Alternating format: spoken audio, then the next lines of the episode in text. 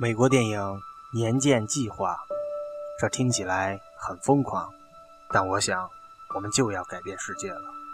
我们是科技宅，科技宅的世界你不懂，科技宅才能改变世界。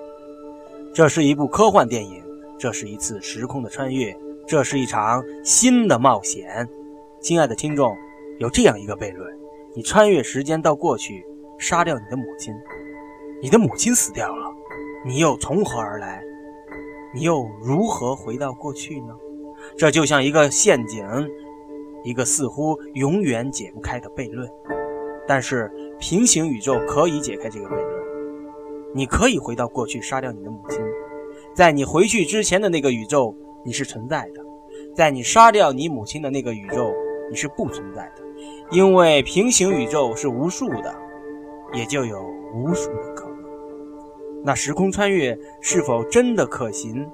看完电影《年鉴计划》，你便会有自己的答案。